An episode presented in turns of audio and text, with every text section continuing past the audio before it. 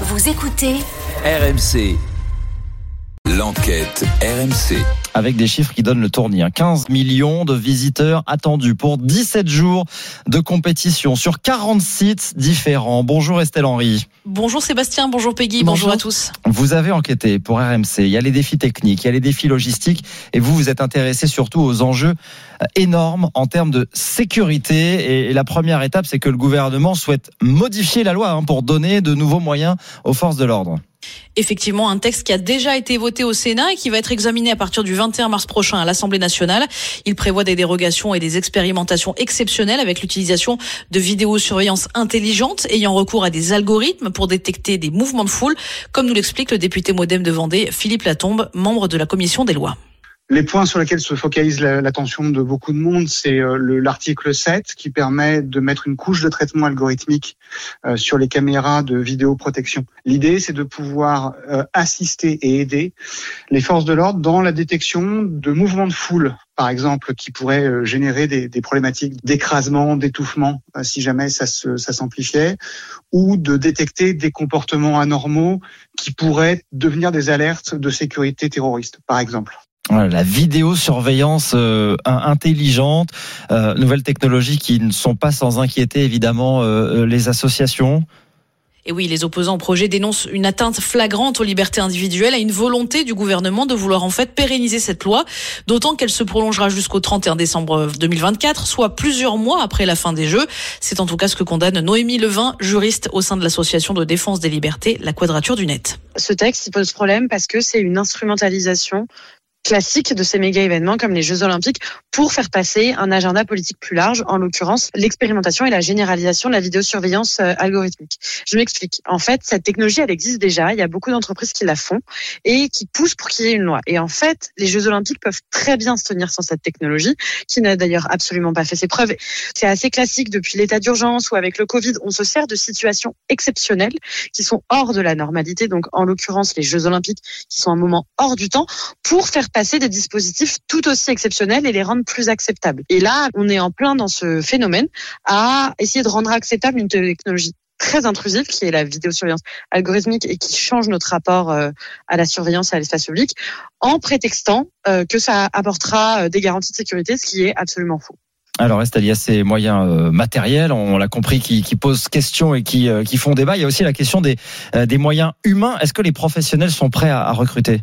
Eh bien justement, là aussi, ça risque d'être compliqué. Les professionnels de la sécurité estiment pour l'instant qu'on n'est tout simplement pas prêt, caméra ou pas, ce qui inquiète beaucoup Jean-Philippe Dalivillet, consultant dans la sécurité événementielle. On aura besoin de volumes très importants d'agents de sécurité et c'est là où le bas blesse parce que depuis euh, la, la situation Covid, euh, la sécurité privée souffre de, de pénurie d'agents de sécurité.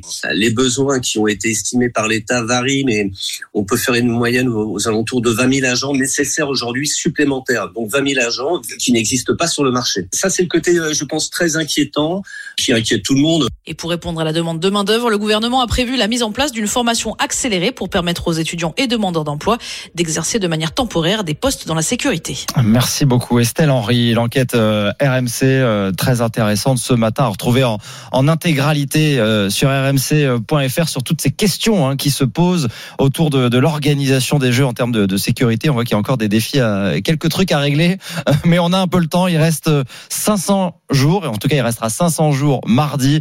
Je vous rappelle journée spéciale sur RMC dans la matinale, dans Charles Matin, dans Apolline Matin, dans, dans les GG. RMC qui sera radio officielle hein, des Jeux Olympiques de Paris 2024. Et évidemment, on peut en parler hein, au 32-16. Est-ce que vous attendez ces JO avec impatience? Est-ce que vous avez réussi à acheter des places? Ou est-ce que vous craignez justement que cette organisation soit trop coûteuse ou trop compliquée? On en débat au 32-16 et sur l'application RMC. Pierre est avec nous au 32-16. Bonjour, Pierre. Bonjour Pierre. Oui, bonjour. Alors vous irez vous au JO Écoutez, oui, puisque j'ai eu la chance, ou je ne sais pas si c'est une chance d'ailleurs, d'être tiré au sort, puisque j'avais fait acte de candidature. Alors, est-ce que vous avez alors quand vous êtes alors beaucoup de gens ont été tirés au sort, mais alors parfois quand on se connectait, et je peux vous dire que ça a été manqué, j'étais tiré au sort aussi, mais très très tard. Du coup, il restait plus rien ou des trucs très chers. Est-ce que vous, vous avez réussi à avoir des places euh, abordables de- dans les sports que vous vouliez? Alors c'est très stressant parce que en fait euh, c'est- assez mal expliqué et moi je voulais par exemple trois places euh, euh, pour des matchs de basketball.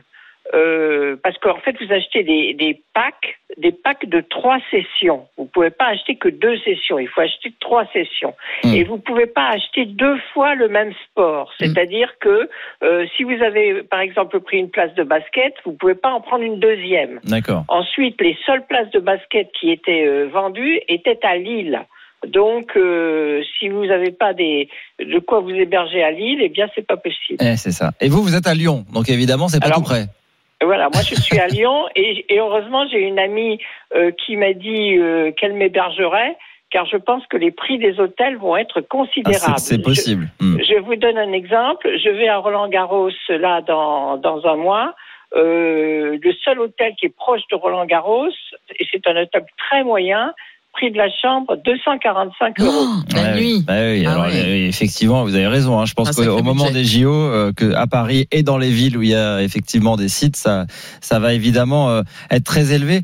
Euh, est-ce que vous vous réjouissez de façon plus générale de, de ces jeux, Pierre, ou est-ce que vous dites ça va être que pour quelques-uns, justement parce qu'il va falloir, parce que ça va coûter très cher et, et ce sera pas les jeux qu'on a promis euh, populaires? Écoutez, moi, je, non, si je suis quand même content que ces, ces jeux puissent avoir lieu. J'espère pouvoir y, y assister. Le problème, c'est que finalement, euh, c'est un peu la bouteille à l'encre. C'est-à-dire qu'on ne sait pas du tout quel type de spectacle vous allez voir. C'est un peu comme si on vous disait, on vous donne une place dans un théâtre de la banlieue parisienne, et sans savoir de quelle pièce il s'agira, Mhm. sans même savoir. euh, enfin, vous savez pas ce que vous achetez, en fait. Pour l'instant, voilà, c'est vrai que les places, c'est un peu à l'aveugle, notamment pour les. Vous parliez du basket.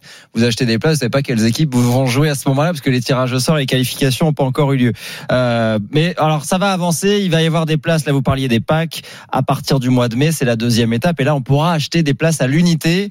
Alors, on se pose tous la question de qu'est-ce qui va rester et qu'est-ce qui sera remis en vente. Est-ce qu'il y aura de nouveau des places en vente à, à bas prix Voilà, ça fait partie des, des choses qui restent à, à éclaircir, mais à partir du mois de mai, deuxième phase, on pourra acheter des places à l'unité. Pierre, merci beaucoup pour votre appel. 32-16, les JO dans un peu plus de 500 jours maintenant, 6h52.